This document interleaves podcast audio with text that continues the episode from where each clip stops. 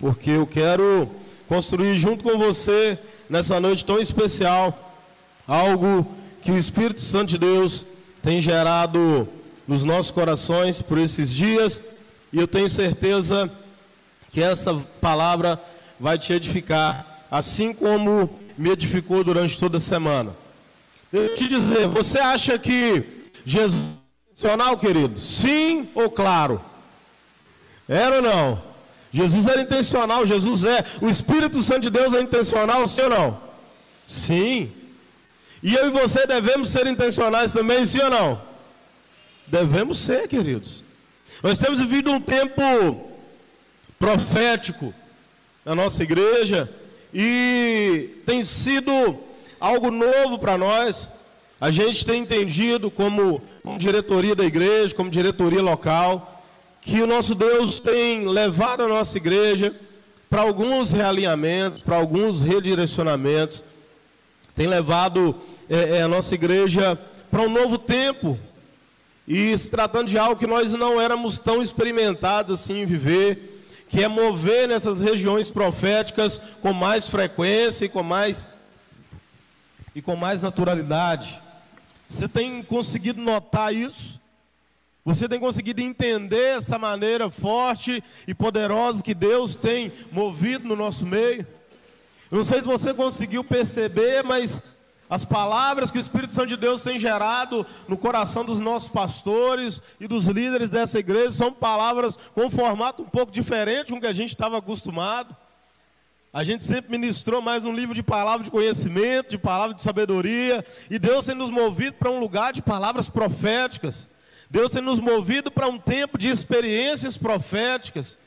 E isso não pode é, é, é, se restringir somente à nossa igreja, você precisa sair daqui e levar isso para sua casa, levar isso para a sua vida.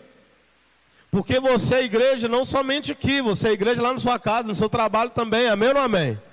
Você é igreja lá. Então aquilo que o Espírito Santo de Deus guia, mostra, planeja, realinha aqui, a gente precisa levar por onde quer que a gente vá seja no meio da nossa família, seja no nosso trabalho, na nossa escola, na nossa vida cotidiana, nós precisamos nos mover na direção que o Espírito Santo de Deus tem nos apontado. E Ele tem nos conduzido para esse tempo, um tempo profético.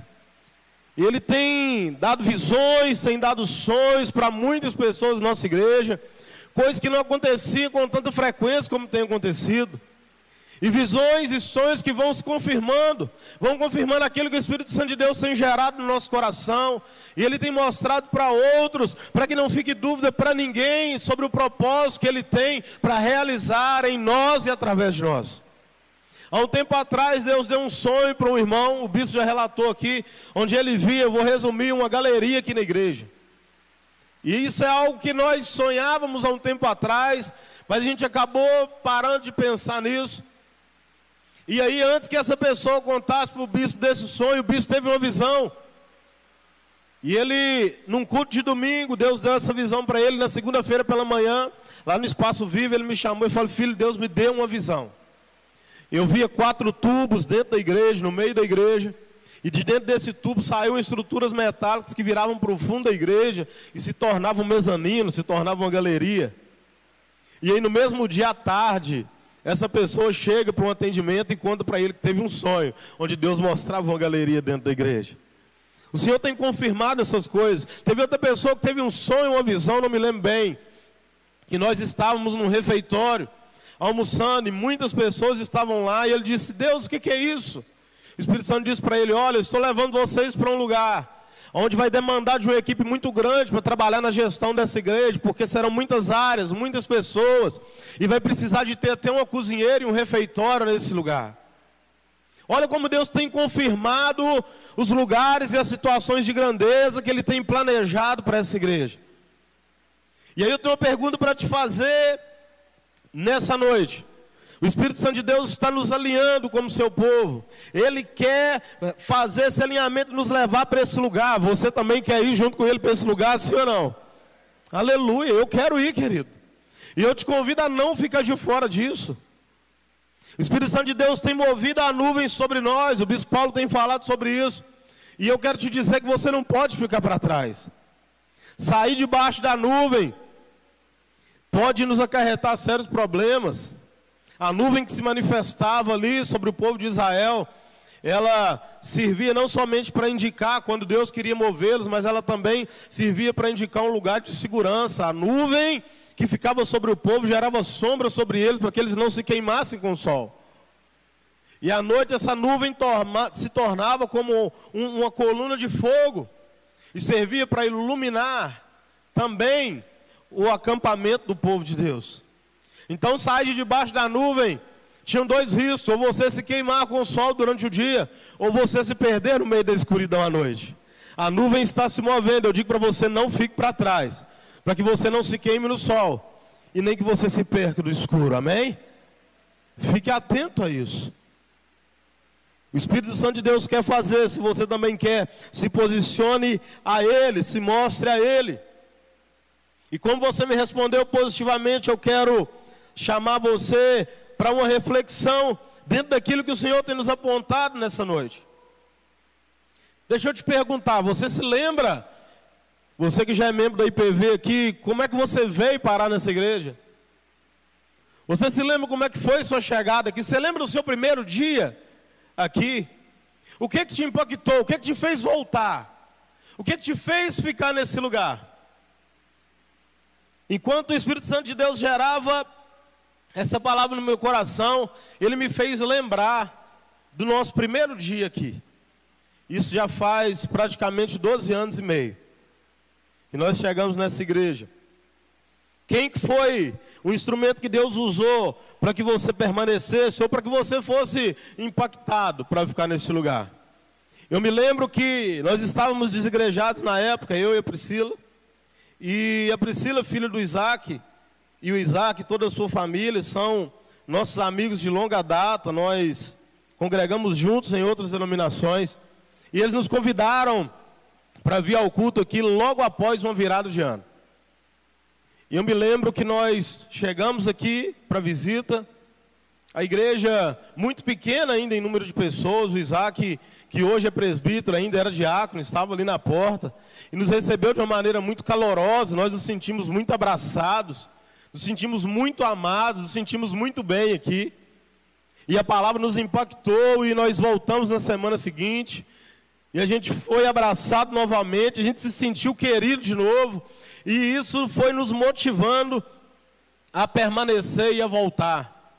Junto com isso, o Bispo Paulo, todas as tardes, na época a gente não tinha ainda WhatsApp, essa coisa toda, ele comprava pacotes de SMS, não sei se você já chegou a fazer isso, para você disparar em lista de transmissão pela internet.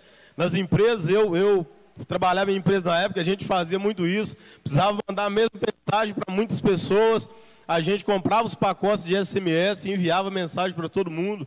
E todos os domingos, às 17 horas, 17h30, eu recebi uma mensagem dele com os seguintes dizeres: Vem adorar a Deus conosco hoje, às 19 horas na IPV.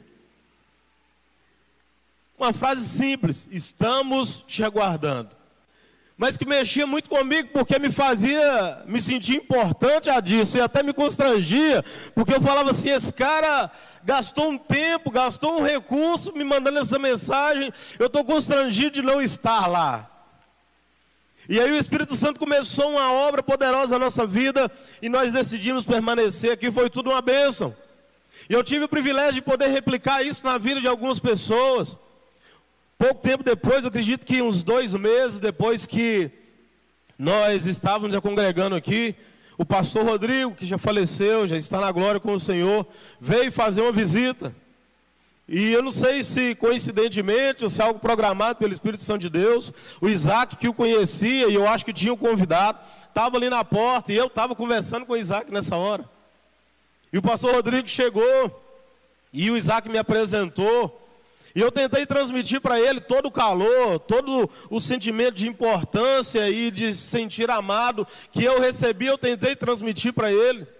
E durante muitas das nossas conversas, enquanto ele ainda estava vivo, nós nos tornamos grandes amigos depois disso. Ele confessou para mim que a maneira como nós recebemos também o impactou.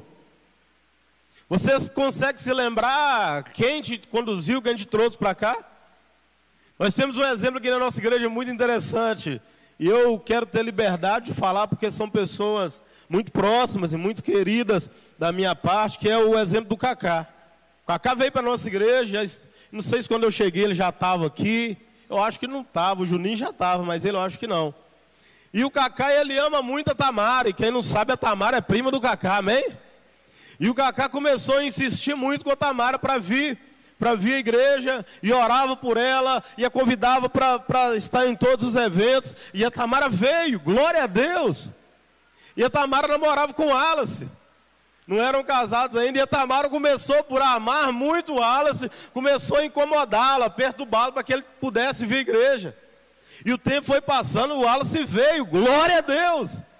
E o Wallace é muito amigo do Felipe, é muito próximo a ele, ama muito a vida do Felipe. Começou a falar desse lugar para o Felipe. E foi insistindo, e o Felipe veio, glória a Deus. E com o Felipe veio a Viviane, glória a Deus. E depois o Felipe começou a falar para essa igreja do Caio, porque o Felipe é muito amigo do Caio e ama muito a vida do Caio. Começou a falar: Caio, você precisa ir lá na igreja, cara. Tem um negócio sobrenatural naquele lugar. E o Caio veio, e com ele veio a Juliana. Presta atenção, querido. Você tem noção da importância que tem quando você luta, expressa amor e carinho por uma pessoa.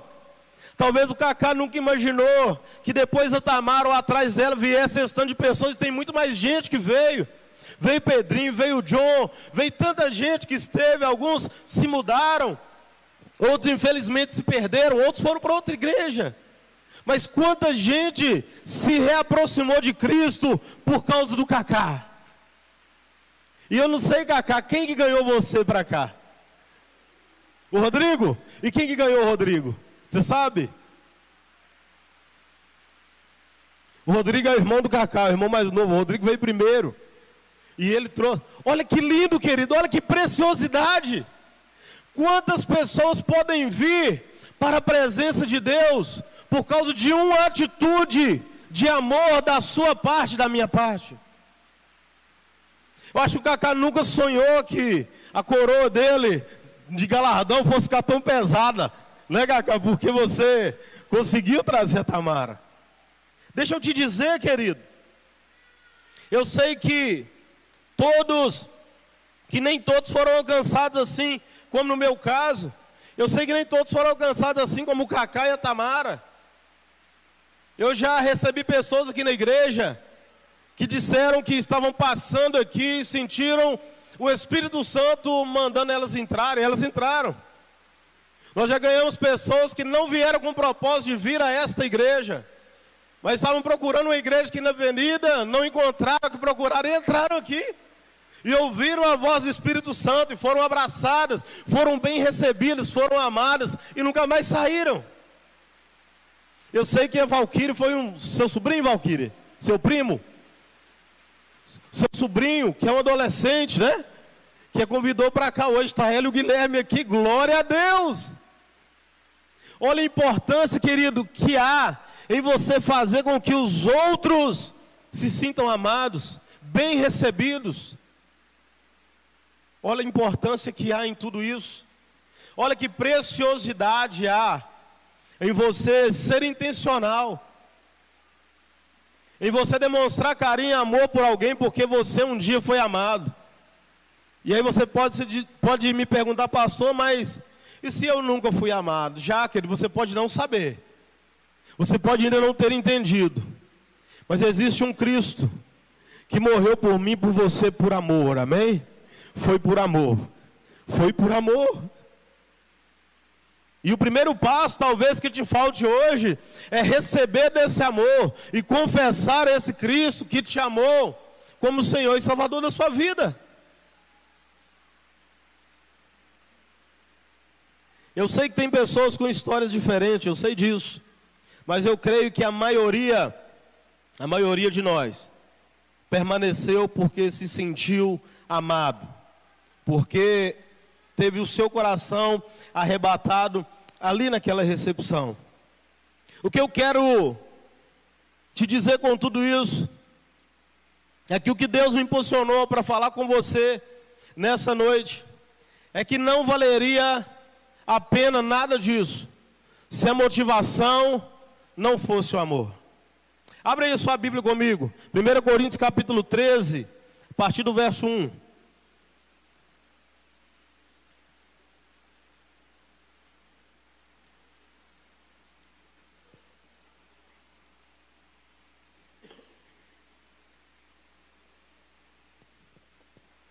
Primeira carta de Paulo aos Coríntios, capítulo 13, do versículo 1 até o verso 3.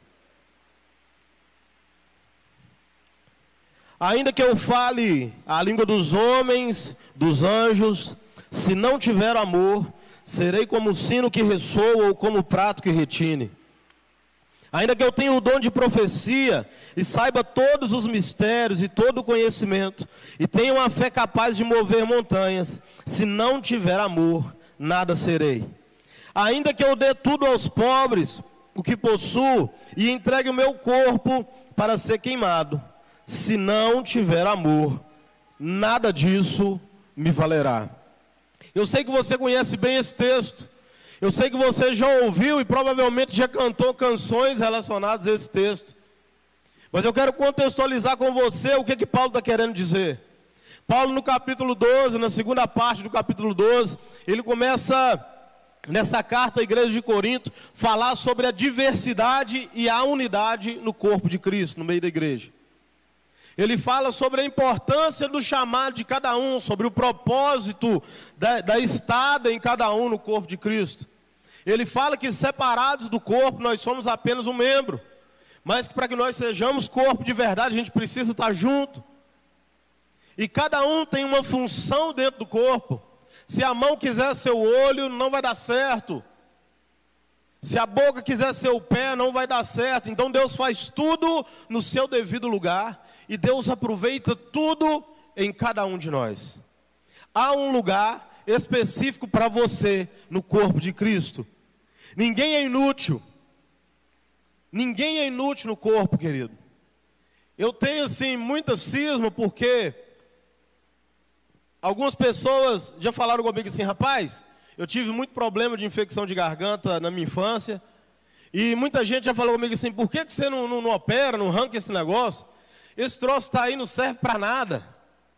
Tem gente que tem problema de vesícula e vai lá e opera e fala, rapaz, vesícula não serve para nada. Eu tenho muito medo disso porque eu não acho que Deus tenha feito nada inútil em nós. Nem as amígdalas e nem a nossa vesícula, nós precisamos dela. Tem algum propósito para ser cumprido através dela. E no corpo de Cristo é a mesma coisa, não tem ninguém inútil. Eu fico muito temeroso quando alguém está no meio do corpo de Cristo e acha que o banco é seu lugar. Não, ninguém foi chamado para estar só no banco. Você pode estar no banco na hora da palavra, você pode estar no banco na hora da adoração, mas na hora do ensino você pode ser alguém levantado para essa área. Na hora de profetizar, você pode ser alguém levantado para essa área. Você pode ter um chamado para o louvor, para a comunicação. Algum propósito há em você e sobre você no corpo de Cristo. Não tem ninguém inútil. E Paulo fala sobre isso no capítulo 12, vai falando sobre a importância dos dons e dos ministérios, falando o que que vem e qual que é o primeiro, qual que é o segundo, mas todos são importantes.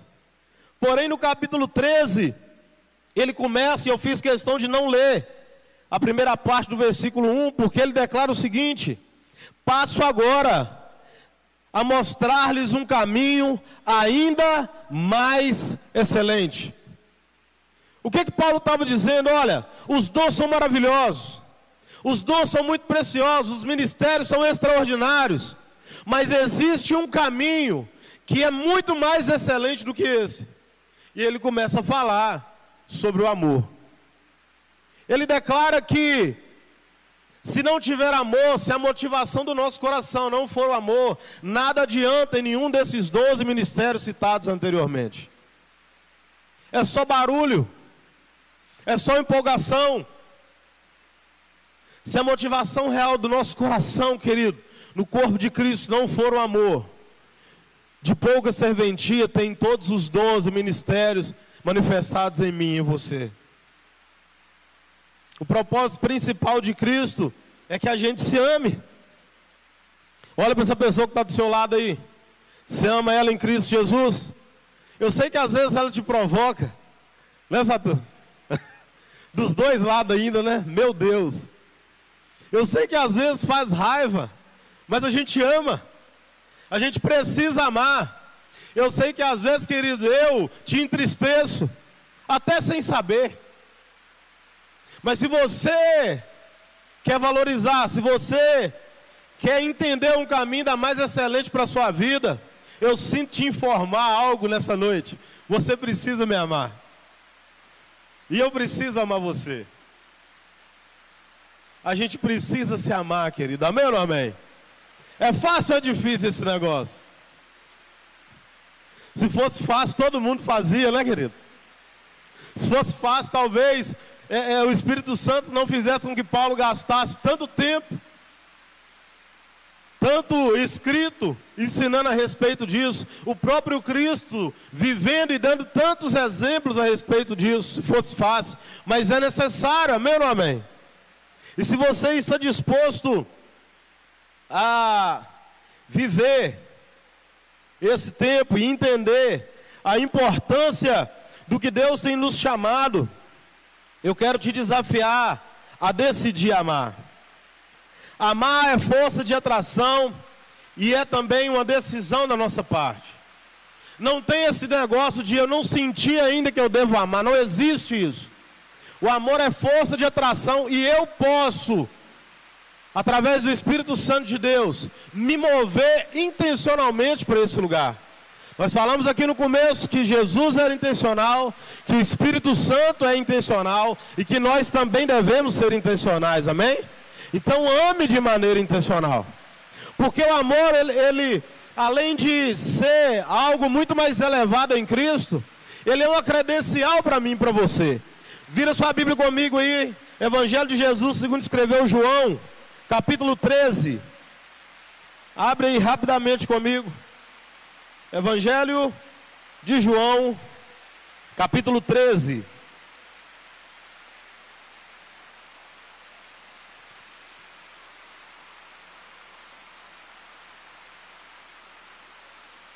Amém?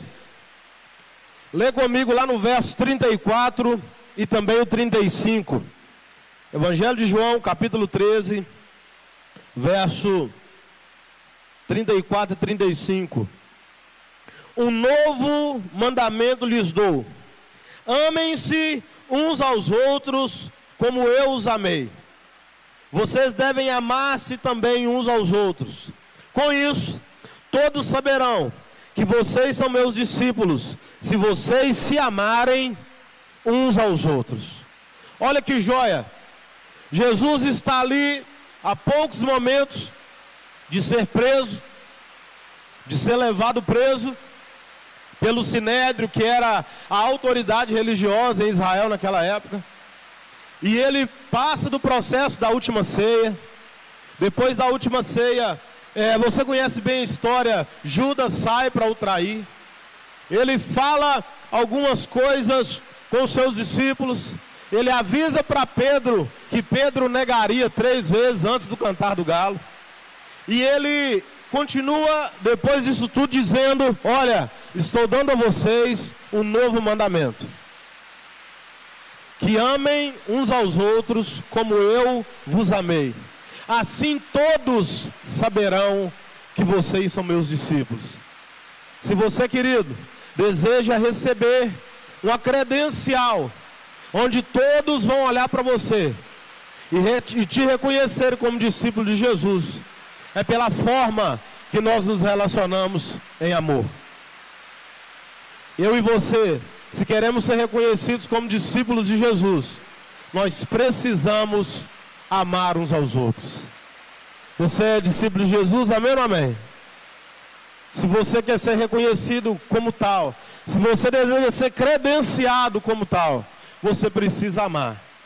É a única solução, é o único jeito e Cristo, querido, Ele é o maior exemplo de amor do universo. Eu não te digo isso tão somente porque Ele decidiu entregar a sua vida por amor a todos, morrer sofrendo, padecendo grande dor por causa do pecado de toda a humanidade. Não se trata somente do amor que nos concede o benefício da salvação, mas em diversos é, é, detalhes das Escrituras Sagradas, nós vemos Cristo agir com compaixão e amor com muitas pessoas. Cristo, por muitas vezes, foi levado, conduzido pelo amor a realizar grandes milagres. Cristo foi levado em amor e pela sua compaixão pelas pessoas a ter até prejuízos, até sofrimentos, até em situações de dificuldade, por causa desse amor. Preste bem atenção. Marcos capítulo 5, não precisa abrir. Nós vemos Jesus atravessar de barco até para a cidade de Gadara, aonde ele se encontra com o gadareno, um rapaz endemoniado que morava naquele lugar. Você conhece bem a história. Jesus fica ali e só liberta aquele homem naquele lugar. E depois ele é convidado pelos moradores daquela região a deixar aquele lugar. Porque você sabe muito bem, os demônios que saíram daquele rapaz foram para os porcos. E os porcos saltaram do, do, do penhasco e morreram. Então, os criadores de porcos daquela cidade tiveram um grande prejuízo. Mas poucas pessoas, talvez quase ninguém, conseguiu se alegrar, porque houve libertação na vida daquele homem. E Jesus é constrangido a se retirar daquele lugar porque ele libertou alguém por amor. Você já foi constrangido a sair de algum lugar contra a sua vontade? Já viveu esse tipo de experiência? Não é confortável, querido, não é legal, não é bom. E Jesus foi constrangido a isso por amor. Jesus foi constrangido a isso por amor. Outro texto, outro relato muito importante é sobre a mulher adulta. Está lá em João capítulo 8. Os fariseus, saduceus daquele lugar, encontraram a mulher numa situação de adultério. Pegaram e levaram essa mulher até a presença de Jesus, a fim de tentar constranger a Cristo, porque a lei dizia que qualquer pessoa que fosse pega no ato do adultério deveria ser apedrejada. Porém, qual que era a malícia dessas pessoas nesse tempo? É que Roma não permitia, e Israel estava sob o sítio, sob o governo romano, não permitia que os, os religiosos eles executassem as sentenças de morte declaradas na lei de Moisés. Mas aquela mulher foi pega numa situação onde a lei a condenava. E aí eles tentaram constranger a Cristo, porque se ele falar para matar, os romanos vão poder acusá-lo e prendê-lo. Se ele falar para não apedrejar, ele vai estar em consentimento com o pecado dele. Mas Jesus, em amor, em amor, em amor, não se deixa constranger por isso. E faz uma declaração que você conhece bem: olha, se você não tem pecado, então que você atire a primeira pedra. E você conhece bem a história, os acusadores daquela mulher vão embora. E Jesus no final fala para ela o seguinte: Olha, aonde estão os seus acusadores? E a mulher declara para Cristo: Foram todos embora. Ninguém te condenou? Não, ninguém me condenou. Então eu também não te condeno. Mas preste bem atenção. O segredo do amor de Cristo está no final desse texto. Vai agora então você e não peques mais. E não volte, não retorne para esse estado que você foi encontrado nesse dia. Preste bem atenção, querido. Você passaria por esse tipo de constrangimento por amor a alguém? Quando alguém começa a falar mal de alguém da sua igreja, como é que você se comporta? Você ajuda, você contribui? ou por amor, você apresenta sua credencial de discípulo de Jesus e fala assim: de fato, essa pessoa pode ter esse defeito, mas ele também tem muitas qualidades. Ele é um homem de Deus, uma mulher de Deus. Você não conhece a história dele. Talvez ele reagiu assim com você por causa de algum problema, por causa de alguma questão que ele estava vivendo naquele dia. Como é que é a sua reação quando alguém te constrange falando mal da sua igreja? Como é que é a sua reação? Eu posso contar, Breno? O Breno é, é um produtor que nos ajuda no Ministério de Louvor da nossa igreja. E na semana passada a gente estava conversando sobre a maneira que nós acreditamos que a igreja do Senhor Jesus deve funcionar. Sobre como nós cremos que todas as pessoas merecem uma oportunidade em Cristo Jesus. Quem aqui nunca precisou de uma nova oportunidade em Cristo? Quem aqui foi perfeito a vida toda, nunca falhou e nunca precisou de uma nova oportunidade em Jesus? E segundo ele, duas pessoas o procuraram e falaram assim: Ah, eu não vou naquela igreja não, porque lá naquela igreja eles aceitam todo tipo de gente. Eu glorifiquei a Deus, querido. Falei, glória a Deus, porque era assim que Jesus fazia. Jesus não excluía ninguém. Jesus estava aberto a todos. A igreja do Senhor Jesus é um lugar de aceitação, não é um lugar de conformismo, querido. Nós aceitamos qualquer tipo de pecador, qualquer pessoa, nós não nos conformamos com a manutenção de vida dessa pessoa no estado pecaminoso mas que nós estamos abertos para receber qualquer um, nós estamos. Porque esse é o Evangelho de Cristo de verdade. O Evangelho de Jesus ele não é exclusivo, ele é inclusivo. E aí foram dizer para ele que não vem porque nós aceitamos todo tipo de gente. Eu falei, yes! A gente está no lugar certo. Bem-aventurado aqueles que serão perseguidos por amor a mim, por causa de mim. É assim que está nas Escrituras. A gente está no caminho certo, amém ou não amém? Mas a gente pode melhorar com isso, amém ou não amém? Preste bem atenção, querido. Abra sua Bíblia comigo, ainda em João, só vira uma página aí. Capítulo 4. Leia comigo.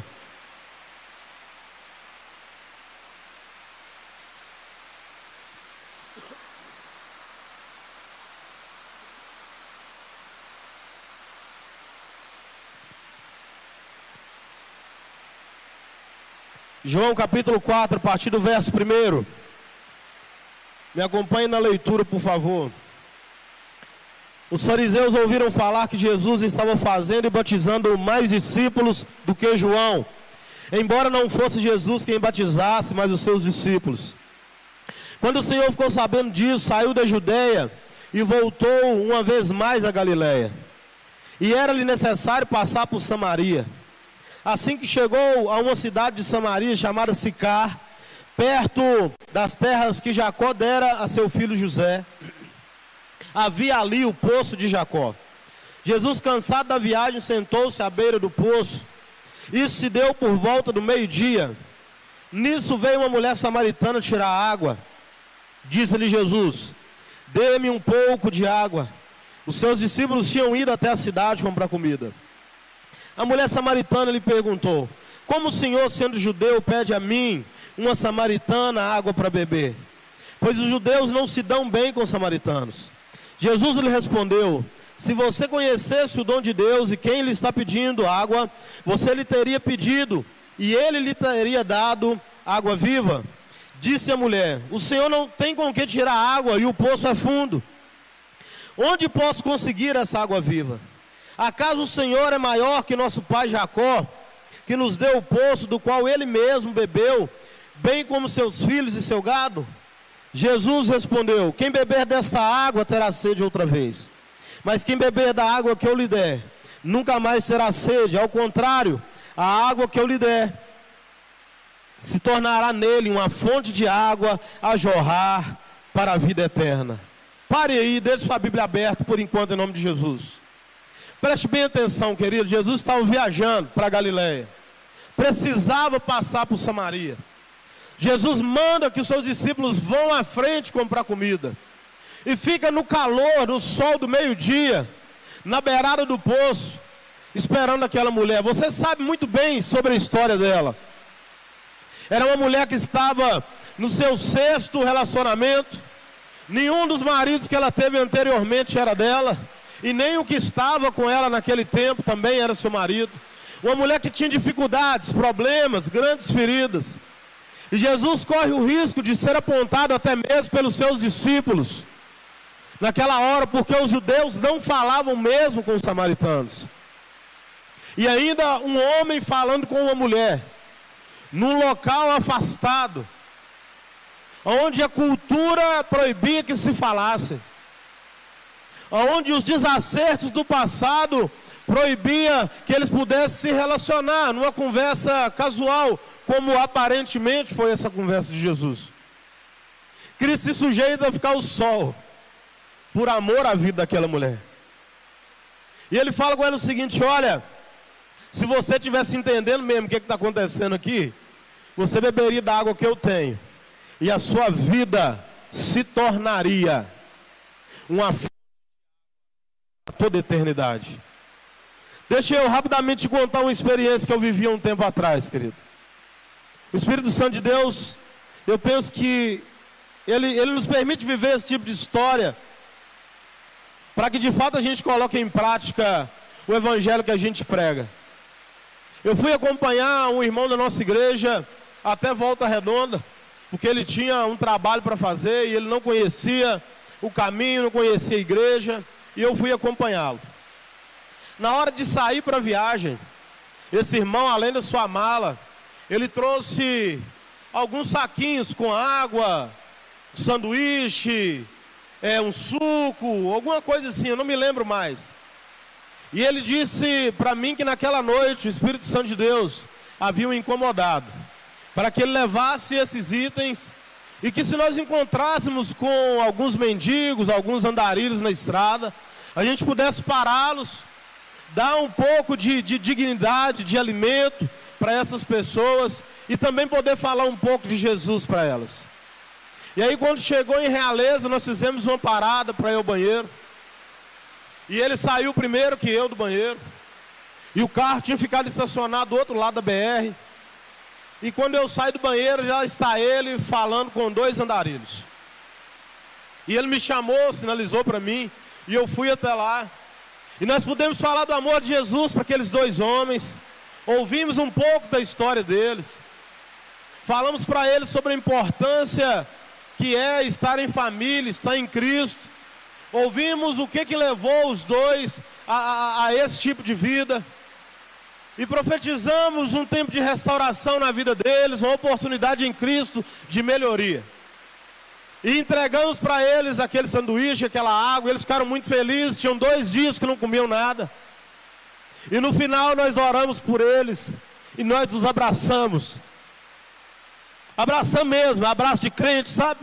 Você sabe como é que é abraço? Você ainda lembra como é que é abraço de crente? Nesse tempo de pandemia, não está podendo abraçar muito, né?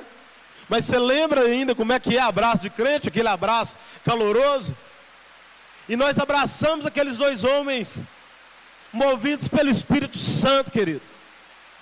De verdade. Porque o mau cheiro que aqueles dois caras exalavam era terrível.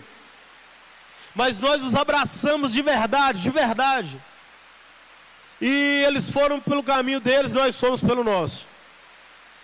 Durante uns 20 ou 30 quilômetros, nós ficamos calados dentro do carro, tentando digerir o que, é que o Espírito Santo de Deus tinha feito. E quando a gente já estava se aproximando de Muriaé, esse rapaz falou comigo assim, pastor, rapaz, que mau cheiro é esse que ficou na nossa roupa? Eu falei, é mesmo. O cheiro daqui não está agradável não. Mas quando a gente chegar lá, a gente vai poder tirar essa roupa.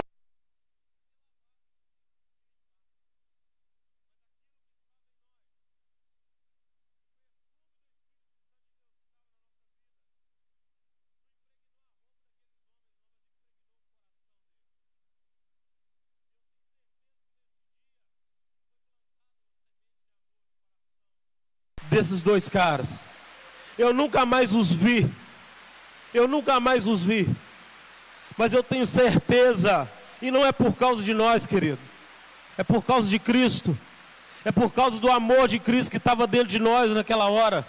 Uma semente de fé, de esperança, de amor foi plantada no coração desses dois caras. Querido, nós fomos até Volta Redonda, servimos a igreja lá, foi uma bênção.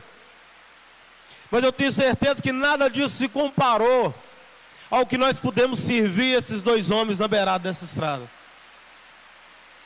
Eu quero te dizer algo, e não é nenhuma palavra de acusação, mas você está disposto a passar por um mal temporário, para que alguém possa viver uma vida na eternidade com Cristo?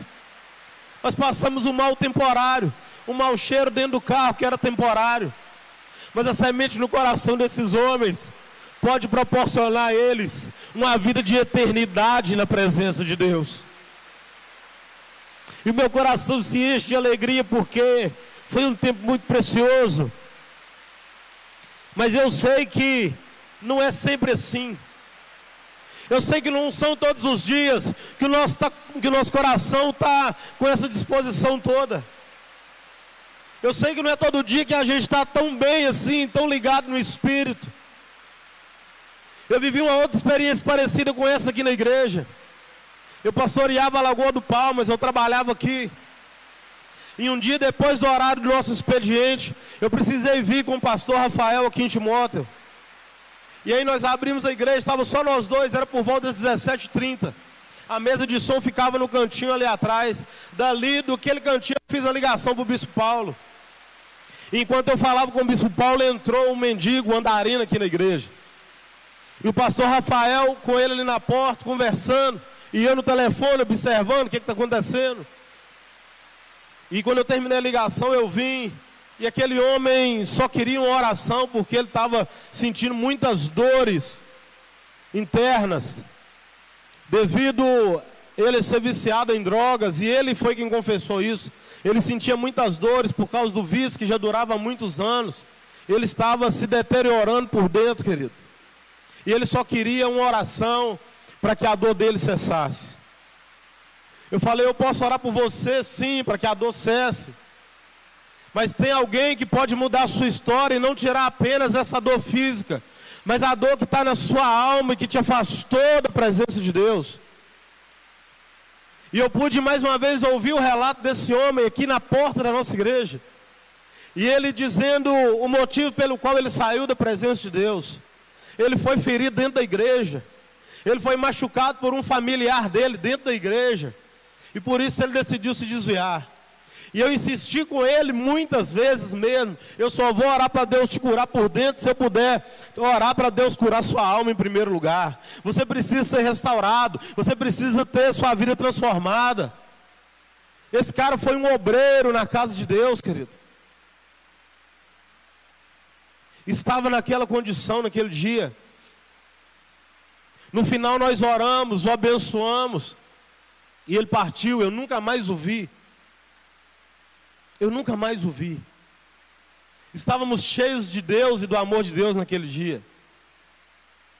E aí o Espírito Santo de Deus essa semana me deu essa palavra, ministrou essa palavra no meu coração. E na sexta-feira à noite eu estava aqui junto com o Ministério de Louvor ensaiando.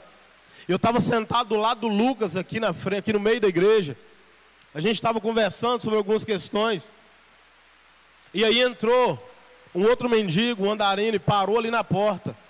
E ficou ali em pé na porta. Não vou saber te dizer quanto tempo tem, porque eu estava sentado de costas, mas quando eu me virei, ele já estava ali. Eu não sei se mais alguém do Ministério de Louvor viu esse cara em pé ali na porta. E aí depois que eu vi, eu me virei e fiquei de lado. Continuei conversando com o Lucas, mas observando ele. E depois de uns três minutos, esse cara virou para trás e foi embora, não falou nada. E aí o Espírito Santo de Deus me fez lembrar desta palavra que ele já tinha gerado no meu coração. E disse para mim: Você teve amor nas outras duas experiências, mas hoje, o que, que te faltou para que você não fosse até ele? Ele foi embora, querido. Talvez aquela foi a última oportunidade de alguém poder falar e expressar do amor de Deus para a vida daquele homem. E ele foi embora e eu perdi essa oportunidade. Deixa eu dizer algo para você. Com quantas pessoas a gente se encontra todos os dias, na rua, no nosso trabalho, no transporte coletivo, nas nossas escolas, nos bancos, nas filas da padaria. E talvez você é o único instrumento que ela vai ter antes de partir desse mundo, para que ela possa ouvir e receber do amor de Cristo. E a gente está negligenciando esse momento. Quantas pessoas têm parado do nosso convívio, têm sumido da igreja, e a gente às vezes desapercebido, não vê que essas pessoas estão se afastando, e a gente não dá conta. E às vezes a gente só se lembra porque viu na rua e fala: Nossa, tem um tempão que eu não vejo fulano de tal na igreja. Eu não estou aqui acusando ninguém, por isso que eu estou te contando de uma experiência minha de duas onde eu vi e reagi da maneira que nós, como igreja de Cristo, devemos agir e reagir, e de uma que eu não fiz.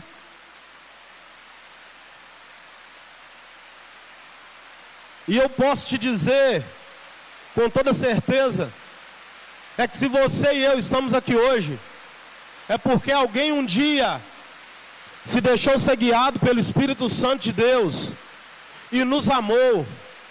Alguém um dia bebeu dessa água da vida que Cristo oferece e se tornou uma fonte de água viva e ofereceu dessa água para mim e para você, e nós bebemos dessa água da vida, e em nós então, nós nos tornamos uma fonte dessa água da vida, e nós começamos a dar dessa água para outras pessoas, mas parece que tem dias que essa fonte está como está relatado lá em Gênesis capítulo 26 o poço de Isaac, que os filisteus começaram a entulhar.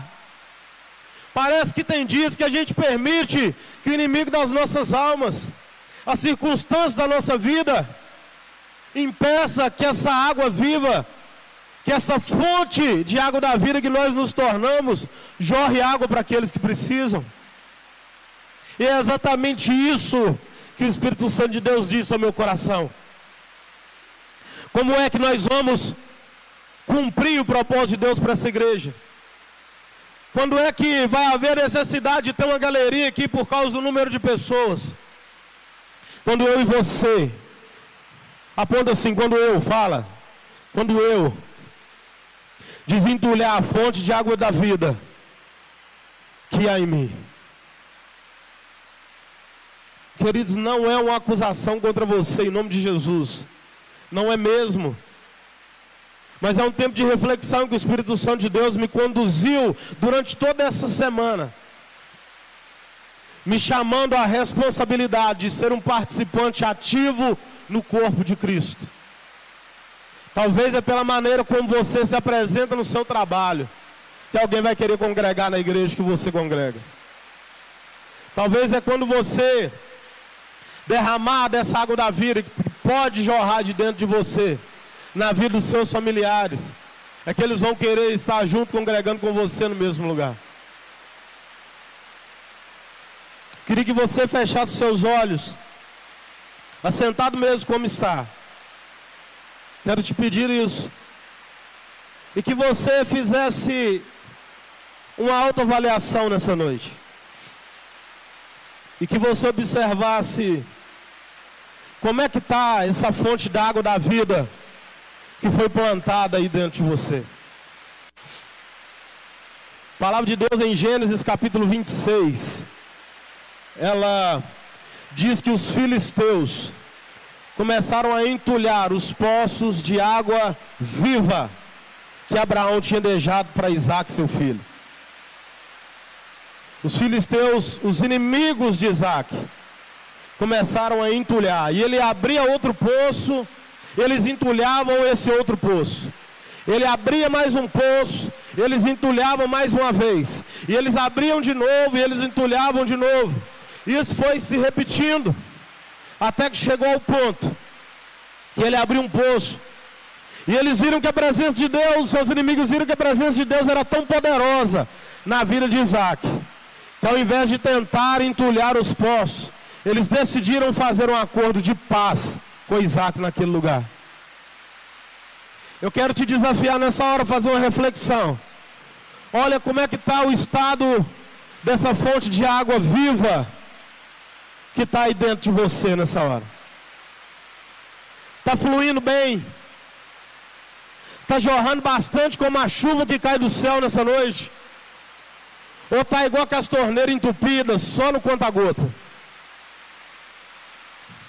E se você, querido, como eu me encontrei aqui na sexta-feira à noite, se achar numa condição aonde a fonte de água da vida que está em você está entulhada, eu quero orar com você nessa hora. Eu quero junto com você clamar ao Espírito Santo de Deus.